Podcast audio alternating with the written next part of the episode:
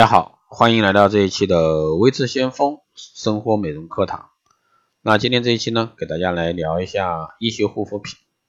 那医学护肤品呢，近年打着零刺激、零敏感的一个旗号呢，深受广大消费者的喜爱。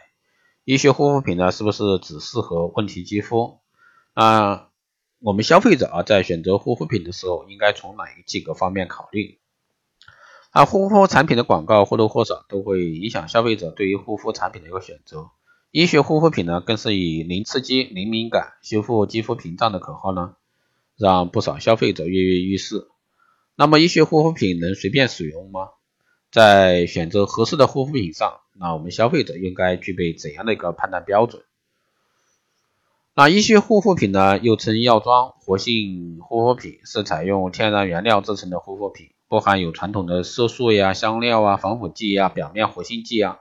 介于药品和化妆品之间。一般来说，医学护肤品具有较强的功效性，比如说美白、祛斑、抗衰，可辅助皮肤问题的治疗，如引致皮脂、控油等；适合于耐受力差的敏感肌肤的护理，修复屏障功能；适合于激光、手术等术前术后的护理和保养。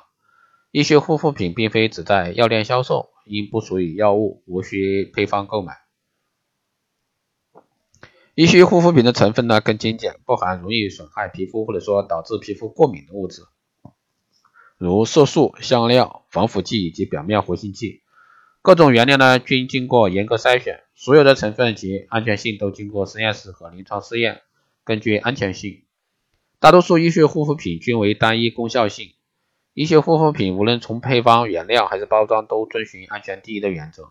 产品呢不含常规的防腐剂，不含香精、色素、表面活性剂。医学护肤品呢一般都经过医学验证，选择敏感肌肤的一个志愿者呢进行功效学的一个分析和安全性检验。因此呢，这个医学护肤品相对过敏呢几率比普通护肤品低。当肌肤出现痘痘、粉刺、这个潮红、血丝、毛孔粗大时呢，可以考虑选择性质更为温和的医学护肤品。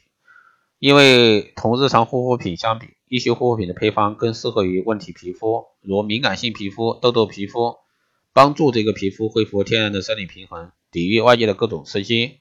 因此呢，问题皮肤需要专业的医学治疗外呢，还需要医学护肤品进行专业的护理，这样呢才能达到持久而恒定的改善。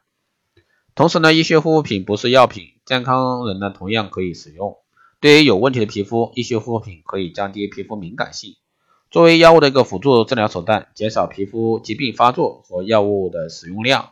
对于健康皮肤，医学护肤品可以减少刺激，维持正常的一个皮肤屏障和平衡，抵御外界的刺激。医学护肤品呢具有低敏感、无刺激特点，因此呢，即使是皮肤脆弱娇嫩的儿童，也可以使用医学护肤品。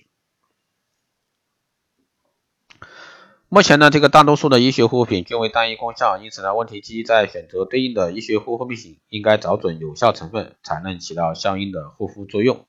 好的，以上呢就是今天这一期节目内容，谢谢大家收听。如果说你有任何问题，欢迎在后台私信留言，加微信二八二四七八六七幺三，备注电台听众，可以快速通过。更多内容，欢迎关注新浪微博未知先锋，获取更多资讯。以上就是今天这一期节目内容，我们下期再见。